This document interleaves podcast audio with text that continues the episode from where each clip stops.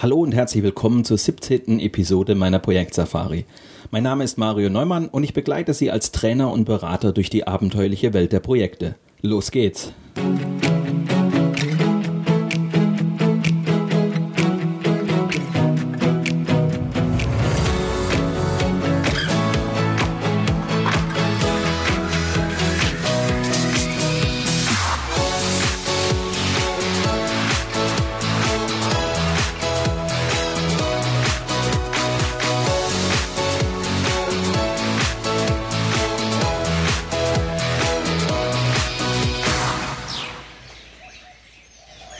In der heutigen Sendung steigen wir ein in die fünfte Etappe der Projektsafari.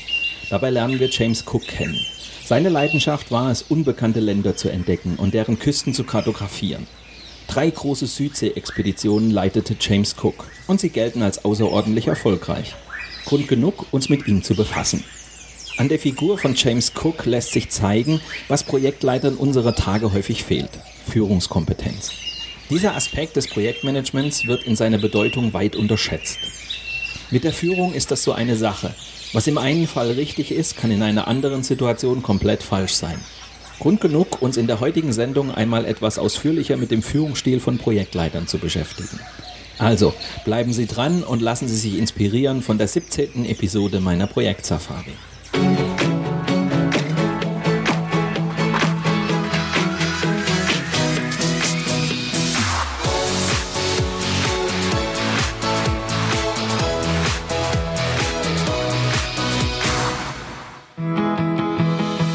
Folge 17. Etappe 5 beginnt. Etappe 5. Alles hört auf mein Kommando. Wie Sie führen, ohne Chef zu sein. Ein großer weißer Fleck. So stellte sich für die Menschen des 18. Jahrhunderts die Südhalbkugel dar. Ein Mann hatte die Vision, das zu ändern. James Cook. Seine Leidenschaft war es, unbekannte Länder zu entdecken und deren Küsten zu kartografieren. Die größte Lobrede auf Cook ist die Seekarte des Pazifiks, urteilt der neuseeländische Historiker Beaglehole über den britischen Seefahrer. Drei große Südsee-Expeditionen leitete James Cook im Auftrag der britischen Admiralität. Sie gelten als außerordentlich erfolgreich, auch wenn er selbst bei der dritten Reise im Februar 1779 auf Hawaii bei einer Auseinandersetzung mit Einheimischen ums Leben kam. Vision und Leidenschaft, gepaart mit Disziplin und Vertrauen, das sind die Qualitäten, die nach der modernen Leadership-Forschung eine Führungspersönlichkeit ausmachen. Wir können diese Eigenschaften auch James Cook zuschreiben. Er träumte von unbekannten Völkern und Ländern und seine Vision war es, den damals auf der südlichen Erdhalbkugel vermuteten Südkontinent zu entdecken. Zwar besuchte der Sohn eines Landarbeiters nur vier Jahre die Schule, brachte sich dann aber mit unglaublicher Disziplin selbst Mathematik und Navigation bei. Abends bei Kerzenlicht studierte er alte Seekarten und prägte sich Sternbilder ein. Im Jahre 1768 hat er es geschafft. James Cook erhält das Kommando über die Endeavour und 90 Mann Besatzung. Begeistert und entschlossen bricht er auf. Er umsegelt Kap Horn an der Südspitze Chiles und sticht in den Pazifik. Ein Jahr nach der Abreise erreicht sein Schiff Tahiti. Von dort geht es weiter nach Neuseeland dann an die Ostküste Australiens und schließlich 1771 durch den Indischen Ozean nach Hause zurück. James Cook motivierte durch seine Vision und Leidenschaft, verstand es aber auch, den Respekt und das Vertrauen seiner Mannschaft zu gewinnen. Hierzu trug seine enorme Expertise bei. So verfügte er über exzellente Navigationskenntnisse, auf die seine Leute vertrauen konnten. Ein Indiz hierfür sind seine akkurat gezeichneten Seekarten, deren Genauigkeit erst im 20. Jahrhundert übertroffen wurde. Seine Leute vertrauten ihrem Kapitän auch deshalb, weil er hinter ihnen stand. Cook wird als ruhiger und gewissenhafter Mann beschrieben, der sich seinen Auftraggebern sehr verpflichtet fühlte. Wenn es jedoch darauf ankam, hatte das Wohlergehen seiner Mannschaft Priorität. So beharrte er darauf, Nahrungsmittel wie Karottengelee oder eingezuckerte Zitronen mit an Bord zu nehmen, um der Vitaminmangelerkrankung Skorbut vorzubeugen. Die Regierung befand dieses Ansinnen als zu teuer, doch Cook setzte sich durch. Statt mit schicken Schiffen in See zu stechen, entschied sich der Seefahrer für klobige Kohlentransporter. Dick, langsam, karg ausgestattet. Sie verfügten jedoch über riesige Stauräume, die nicht zuletzt der Mannschaft zugute kamen. So war es möglich, reichliche Vorräte wie lebendes Vieh, eingepökeltes Fleisch und Sauerkraut mit an Bord zu nehmen. Und dazu noch jede Menge Alkohol. Die Tagesration pro Mann soll aus viereinhalb Litern Bier bestanden haben, ergänzt um einen halben Liter Rum für Tage mit schlechtem Wetter. Cook wusste offensichtlich, was seine Männer motivierte. Wenn das Schiff gegen einen starken Sturm kämpfte, stand James Cook an Deck und packte überall mit an. Er signalisierte, dass er nichts Besseres war, sondern dass es darum ging, gemeinsam die Gefahr zu bestehen. Ein Zeichen der Wertschätzung. Als auf der ersten Fahrt ein schweres Fieber einen Großteil seiner Mannschaft heimsuchte, sprach er mit den Kranken und hatte für jeden ein tröstendes und aufmunterndes Wort. Es machte ihn betroffen, dass bei dieser ersten Expedition 38 Menschen starben. Cook setzte alles daran, die Risiken besser in den Griff zu bekommen. Tatsächlich waren auf der zweiten Reise nur noch vier Tote zu beklagen. Zu jener Zeit eine bemerkenswert geringe Anzahl für eine so lange Fahrt. An der Figur von James Cook lässt sich zeigen, was Projektleitern unserer Tage häufig fehlt. Führungskompetenz. Dieser Aspekt des Projektmanagements wird in seiner Bedeutung weit unterschätzt. Nur wenige Unternehmen wissen offenbar, dass drei Viertel des Projekterfolgs von der Führungskompetenz des Projektleiters abhängen und nur ein Viertel von seiner Methodenkompetenz. Wie sonst lässt sich erklären, dass bei der Weiterbildung der Projektleiter meist nur die Methoden auf dem Programm stehen und das Thema Führung kaum Beachtung findet. Sobald ein Projekt über Abteilungsgrenzen hinausgreift, sind die Herausforderungen an die Führungskompetenz des Projektleiters erheblich. Anders als der Linienmanager führt er kein eingespieltes Team, sondern hat es mit einer bunt zusammengewürfelten Gruppe zu tun – deren Mitglieder sich gerade erst kennenlernen, aus verschiedenen Fachbereichen kommen und zudem auch noch hierarchisch ganz unterschiedlich angebunden sein können. Hinzu kommt, dass der Projektleiter mit seinen Leuten Neuland betreten soll und deshalb mit unerwarteten Situationen rechnen muss, während der Linienmanager sich auf eingespielte Prozesse und Abläufe verlassen kann. Ein neu zusammengesetztes Team, wenig verlässliche Strukturen, eine ungewisse Zukunft, bei all dem keine disziplinarischen Befugnisse.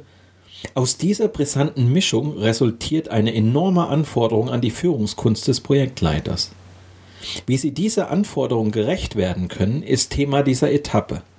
Schlüsselbegriffe sind Führungsstil, Motivation, Delegation und die Frage nach Leadership, also der Anerkennung als Führungspersönlichkeit.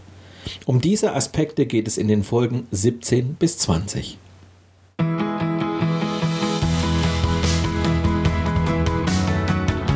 Folge 17. Das Team der Abenteurer anführen. Auf der Suche nach dem perfekten Führungsstil. Mit der Führung ist das so eine Sache.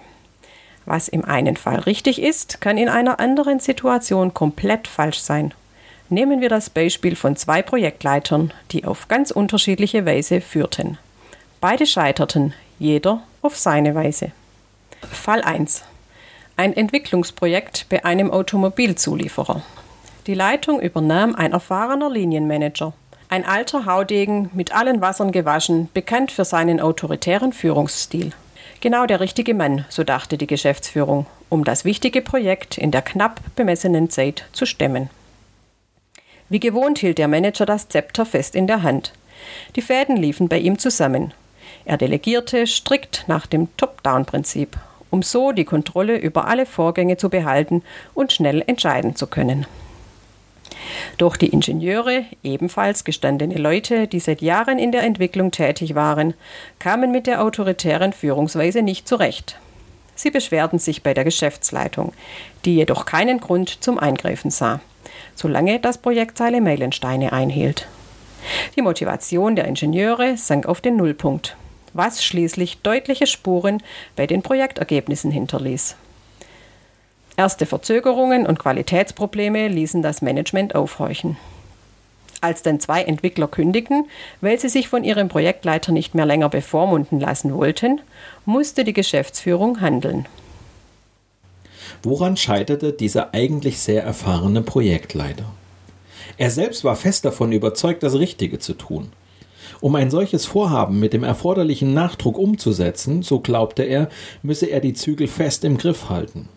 Nur so ließe sich das Geschehen jederzeit überblicken, kontrollieren und bestimmen. Wie sich zeigte, ein Irrtum. Da er mit dem Entwicklungsprojekt Neuland betrat, benötigte er kreative und eigenständig denkende Mitstreiter. Diese jedoch wollten ihre Aufgaben nicht diktiert bekommen, sondern selbst Einfluss auf die Ergebnisse nehmen.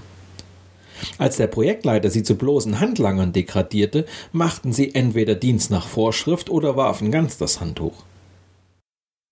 Fall 2. Ein Vertriebsprojekt bei einem mittelständischen Softwarehersteller. Die Projektleiterin praktizierte genau den gegenteiligen Führungsstil. Sie verzichtete weitgehend darauf, in die Arbeitsabläufe ihrer Mitarbeiter einzugreifen. Gute Mitarbeiter, so glaubte sie, müsse man an der langen Leine führen, sodass sie eigenständig entscheiden und sich selbst kontrollieren können. Die Projektleiterin übertrug ihre Entscheidungsbefugnis deshalb fast ganz in die Zuständigkeit ihres Teams. Sie beschränkte sich darauf, Aufgaben und Probleme vorzustellen und überließ es den Teammitgliedern, eine Lösung zu finden. Auch sie scheiterte. Der Laissez-faire-Stil bot den Mitarbeitern zwar die Möglichkeit, Arbeitsumfeld und Arbeitsweise nach ihren Vorlieben zu gestalten. Die Mitglieder des Teams waren jedoch noch relativ unerfahrene Mitarbeiter, die mit dieser Freiheit wenig anfangen konnten. Das fehlende Feedback verunsicherte und demotivierte sie. Sie waren unsicher, ob sie das Richtige taten und hatten den Eindruck, Mehrarbeit werde nicht geschätzt. Bald erledigten sie nur noch das Nötigste. So ging eben jene Eigeninitiative verloren, die die Projektleiterin mit ihrem Führungsstil fördern wollte. Was war schiefgelaufen? In einem gut eingespielten Team, bei dem der Projektleiter sich auf die Kompetenz seiner Mitarbeiter verlassen kann, hätte die Projektleiterin mit dem Laissez-faire-Führungsstil richtig gelegen. Wenn jedoch, wie im Falle des Softwareherstellers, das Team aus jungen, unerfahrenen Mitarbeitern besteht, sind Schwierigkeiten vorprogrammiert. Zwei Erkenntnisse lassen sich aus den Fällen ziehen. Erstens, ein Führungsstil, der in einem Projekt funktioniert, kann im nächsten falsch sein. Es ist daher höchst riskant, immer auf die gleiche Weise an Projekte heranzugehen. Und zweitens, ein falscher Führungsstil kann das ganze Projekt zu Fall bringen. Schlechtes Führungsverhalten verursacht Demotivation und Fluktuation, wie Jahr für Jahr die Studie des Gallup-Instituts beweisen. Fehlende Führungskompetenz entwickelt sich früher oder später zum Bumerang für den Projektleiter. Den perfekten Führungsstil gibt es nicht.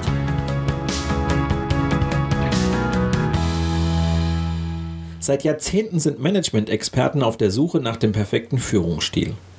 Sie erhoffen sich eine Art Allzweckmethode, die einmal erlernt die Führungskraft gegen alle Eventualitäten wappnet. Indes weist die Forschung eindeutig darauf hin, dass es eine Illusion ist. In Sachen Führung gibt es kein Patentrezept, was ja auch unmittelbar einleuchtet.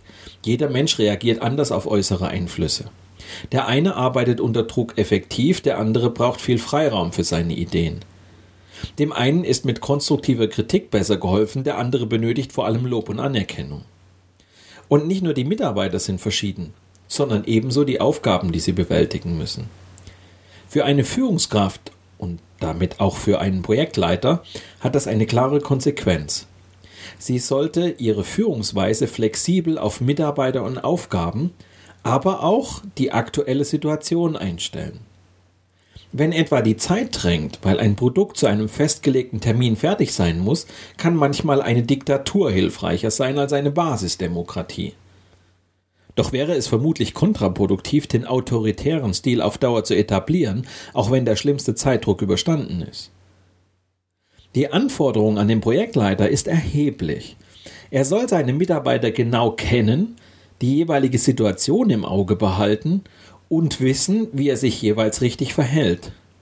Es geht also darum, situativ zu führen, also den je nach Situation passenden Führungsstil auszuwählen.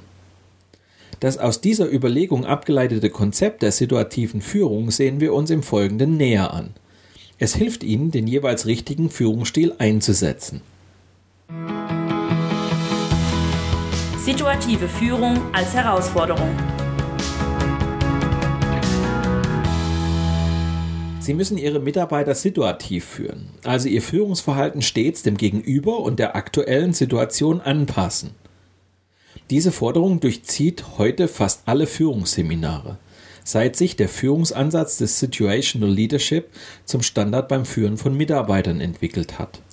Der Ansatz wurde 1968 von den US-Amerikanern Ken Blanchard und Paul Hersey entwickelt.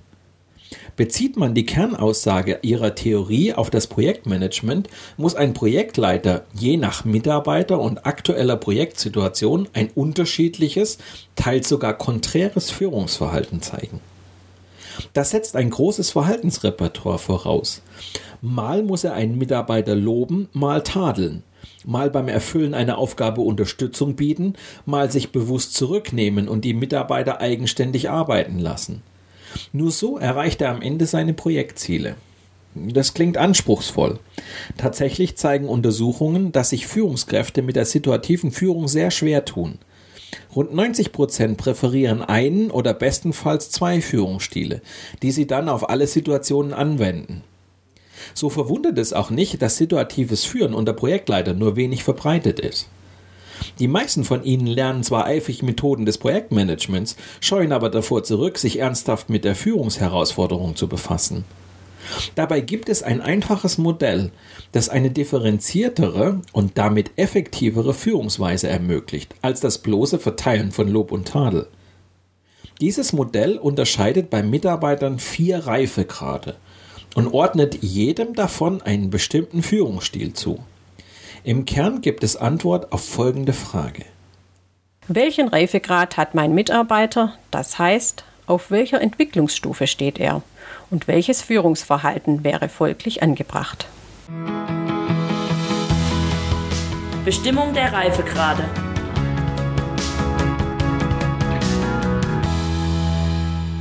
Der Reifegrad eines Mitarbeiters, so nehmen wir vereinfachend an, hängt von zwei Faktoren ab. Kompetenz und Engagement. Oder mit einem anderen Begriffspaar ausgedrückt von der Qualifikation und der Motivation. Aus der Kombination dieser beiden Eigenschaften lassen sich vier Entwicklungsstufen oder Reifegrade ableiten. In meinem Buch finden Sie dazu auch eine entsprechende Abbildung. Reifegrad 1. Geringe Qualifikation, aber hohe Motivation. Ein Mitarbeiter des Reifegrads 1 ist für die Projektaufgabe zwar nur gering qualifiziert, jedoch hoch motiviert. Meist übernimmt er im Rahmen des Projekts eine neue Aufgabe und sieht hierin eine besondere Herausforderung. Typischerweise fallen Berufseinsteiger oder Mitarbeiter, die zum ersten Mal bei einem Projekt mitarbeiten dürfen, in diese Kategorie. Sie freuen sich auf die Aufgabe, auch wenn sie vom Thema noch wenig Ahnung haben. Gerade unter Berufseinsteigern ist die Gefahr der Desillusionierung groß, weil sich die Aufgabe schwieriger als erwartet gestaltet und Rückschläge verdaut werden müssen. Die glamouröse Projektwelt erweist sich im Alltag als anstrengend und ernüchternd, das Engagement lässt nach. Es besteht das Risiko, dass diese Mitarbeiter in den Reifegrad 2 abrutschen. Reifegrad 2. Geringe Qualifikation, geringe Motivation. Mitarbeiter, die für eine vorgesehene Projektaufgabe weder motiviert noch qualifiziert sind, finden sich im Feld Reifegrad 2 wieder. Sie sind aus irgendwelchen Gründen enttäuscht, desillusioniert oder demotiviert und werden nun im Rahmen der Projektarbeit mit einer Aufgabe konfrontiert, von der sie wenig Ahnung haben. Typischer Fall. Ein Mitarbeiter wird aus seinem Tagesgeschäft herausgerissen und soll eine Projektaufgabe wahrnehmen, von der er wenig versteht und zu der er zudem wenig Lust hat. Oder er muss im Zuge eines Projektes eine Aufgabe übernehmen, die ihm keinen Spaß macht, weil er sie nicht gut beherrscht. Das mag ein ansonsten hochmotivierter Mitarbeiter sein, der in die Bresche springen muss, weil es für diese Aufgabe an Spezialisten fehlt. Reifegrad 3. Hohe Qualifikation, aber geringe Motivation. Eigentlich bestens qualifiziert, jedoch wenig motiviert. Diese Konstellation beschreibt Mitarbeiter im Reifegrad 3. Sie bringen alle fachlichen Voraussetzungen mit, um die Projektaufgabe zu erfüllen. Und doch packen sie die Aufgabe nicht engagiert an. Das kann zum Beispiel an fehlendem Selbstvertrauen liegen, aber auch an äußeren Einflussfaktoren. Die Motivation kann beispielsweise darunter leiden, dass eine mit Stellenabbau verbundene Reorganisation auf die Stimmung im Gesamtunternehmen drückt. Reifegrad 4 Hohe Qualifikation, hohe Motivation. In der Kategorie Reifegrad 4 sind Profis am Werk, hochqualifiziert und hochmotiviert. Sie sind mit Engagement bei der Sache und verfügen über alle notwendigen Kompetenzen, um erfolgreiche Projektarbeit zu leisten. Kreativität, Eigenständigkeit, fachliches Know-how, Organisationstalent und Disziplin. Es passt einfach alles. Bestimmung der Führungsstile.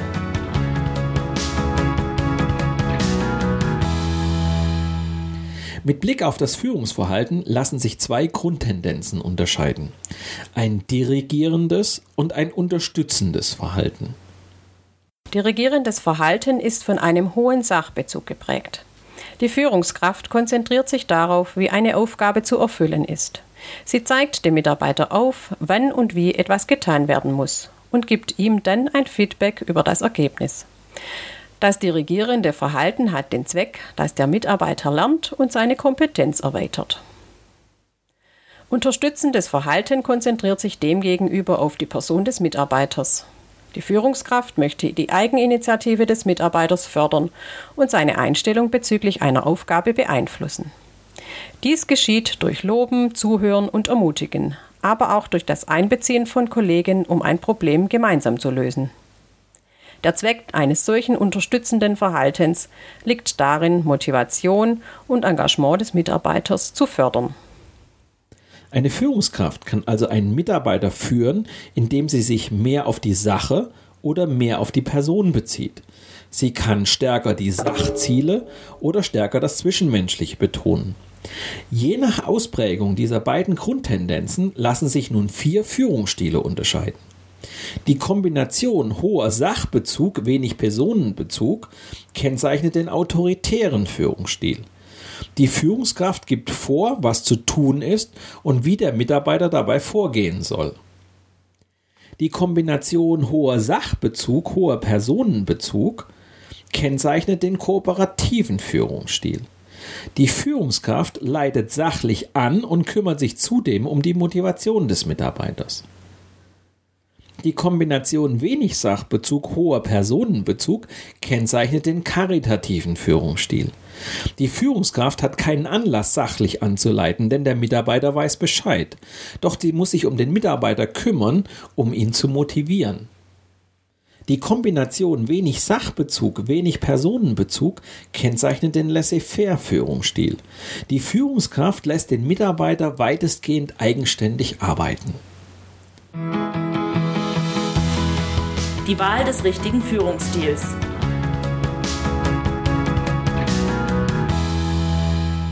Welcher Führungsstil ist nun für welchen Mitarbeiter der richtige?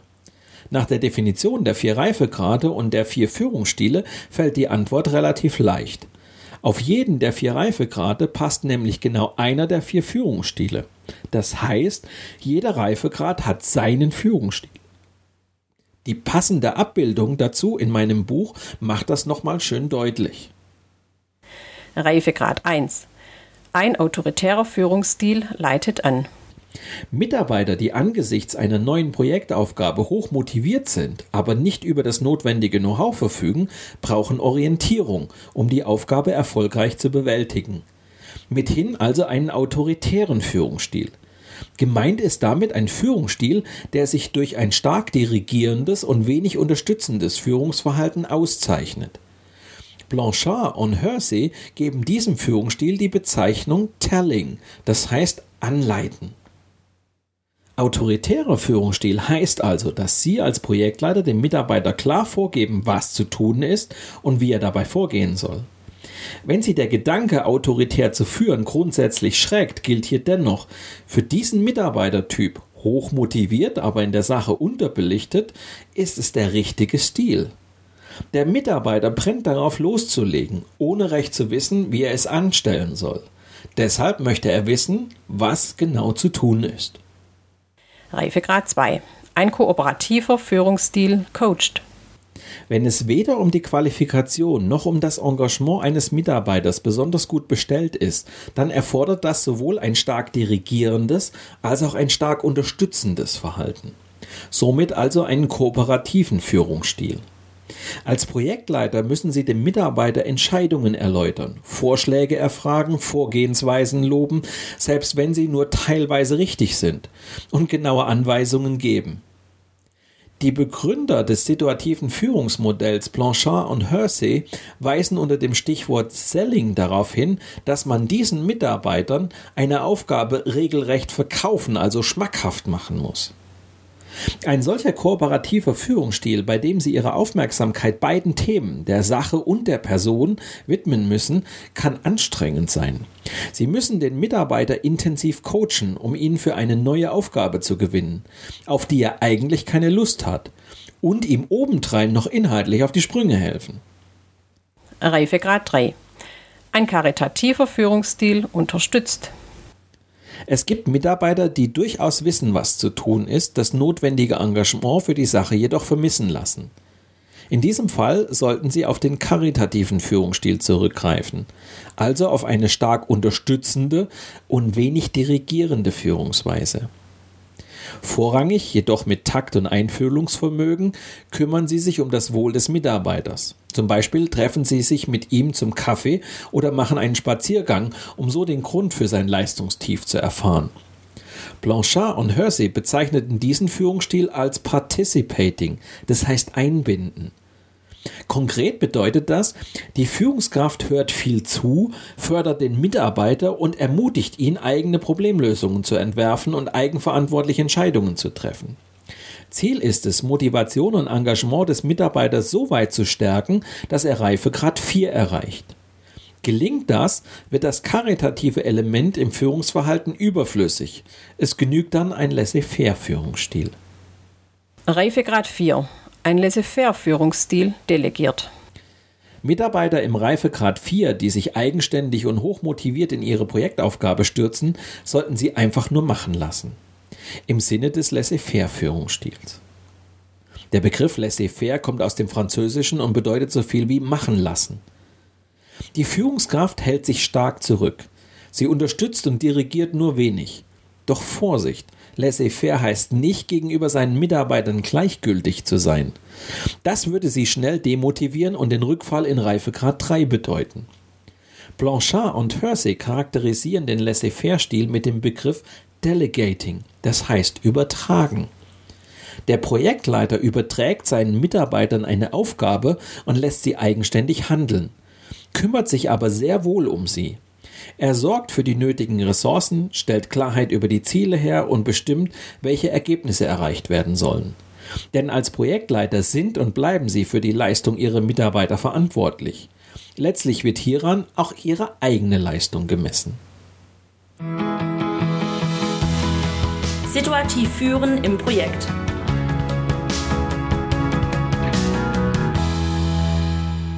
Angenommen, Sie kennen und beherrschen die vier Führungsstile. Wie lässt sich das Modell dann in der Praxis anwenden? In erster Linie kommt es darauf an, sich mit der Vorgehensweise der Mitarbeiter zu befassen, um ihren jeweiligen Reifegrad festzustellen. Suchen Sie hierzu mit jedem Mitarbeiter regelmäßig das Gespräch, um die anstehenden Ziele und Aufgaben zu erörtern.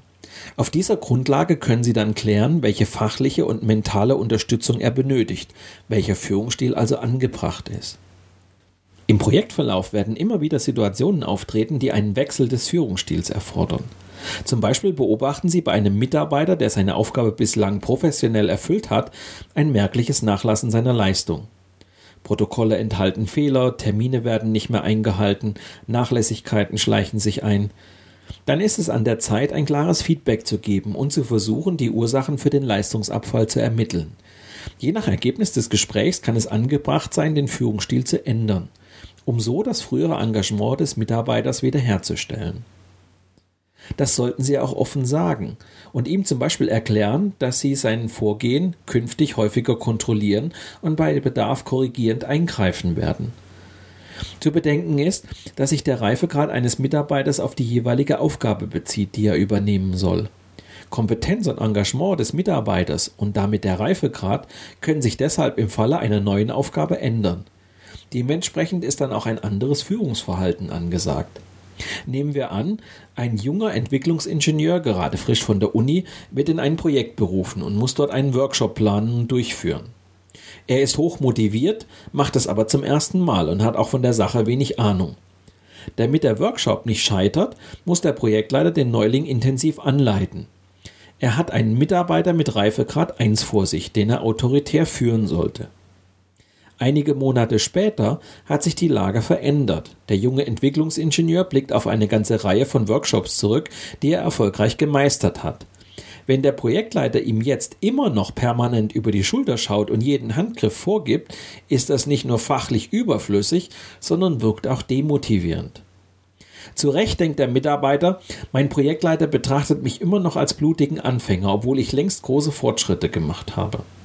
Angebracht wäre stattdessen ein Loslassen. Mit Blick auf die routinemäßig anstehenden Workshops hat der Mitarbeiter Reifegrad 4 erreicht. Richtig ist also der Laissez-faire-Führungsstil. Das kann sich aber ganz anders darstellen, wenn der junge Entwicklungsingenieur im Projektverlauf vor einer neuen Herausforderung steht.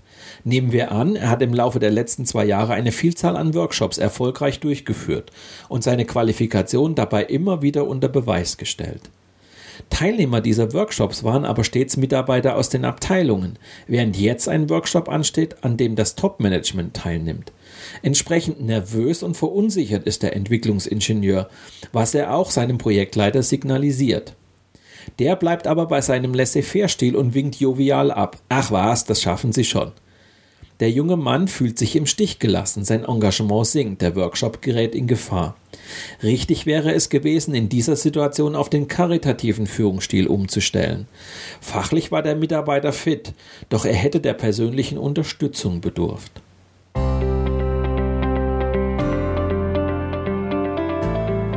Tom notiert derweil in seinem Tagebuch.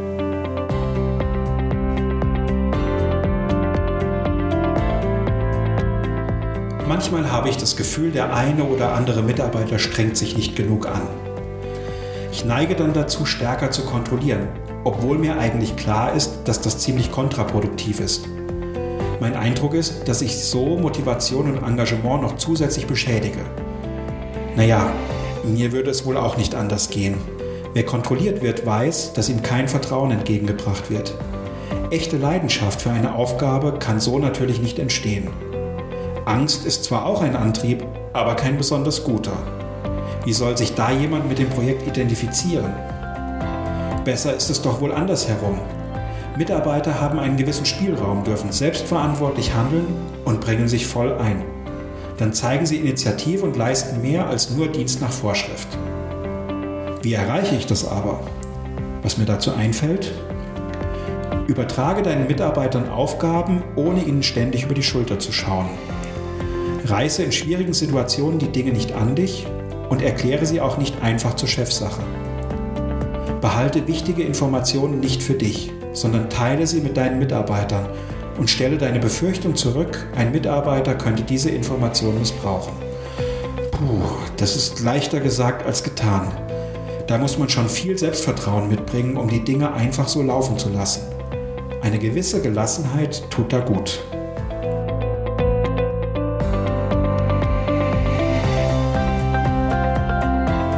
Zum Abschluss dieser Folge noch einige Survival-Tipps.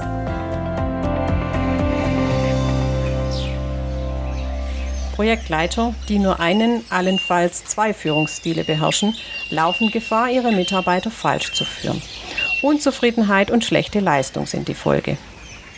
Unterscheiden Sie zwischen verschiedenen Führungsstilen.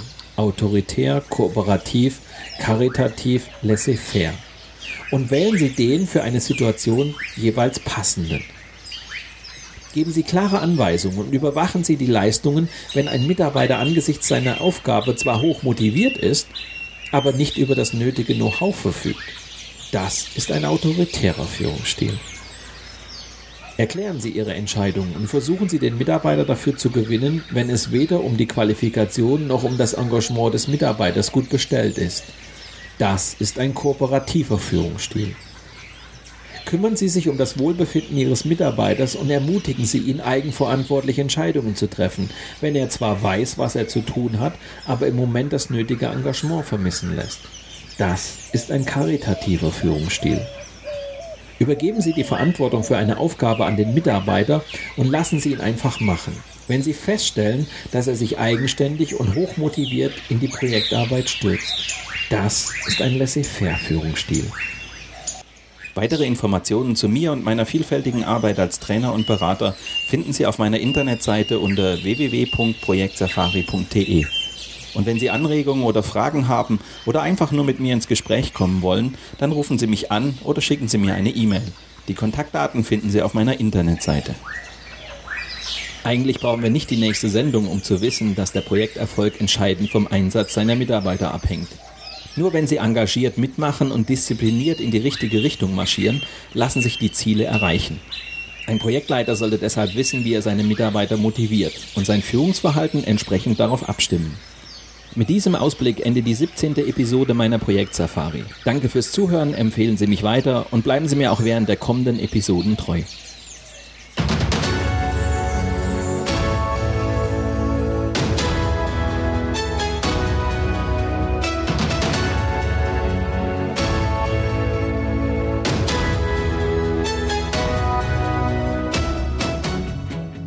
Projektsafari gibt es immer dann, wenn Sie wollen. Zum Frühstück, im Auto auf dem Weg zur Arbeit oder abends auf der Couch. Nur zum Einschlafen ist die Projektsafari nicht zu empfehlen. Viel zu informativ. Wenn Sie das alles noch einmal in Ruhe nachlesen möchten, dann empfehlen wir Ihnen das gleichnamige Buch aus dem Campus Verlag. Weitere Folgen dieses Hörbuchs finden Sie in unserem Blog unter projektsafari.de, bei iTunes oder in einigen anderen Podcast-Plattformen. Und neue Episoden gibt es jeden Freitag.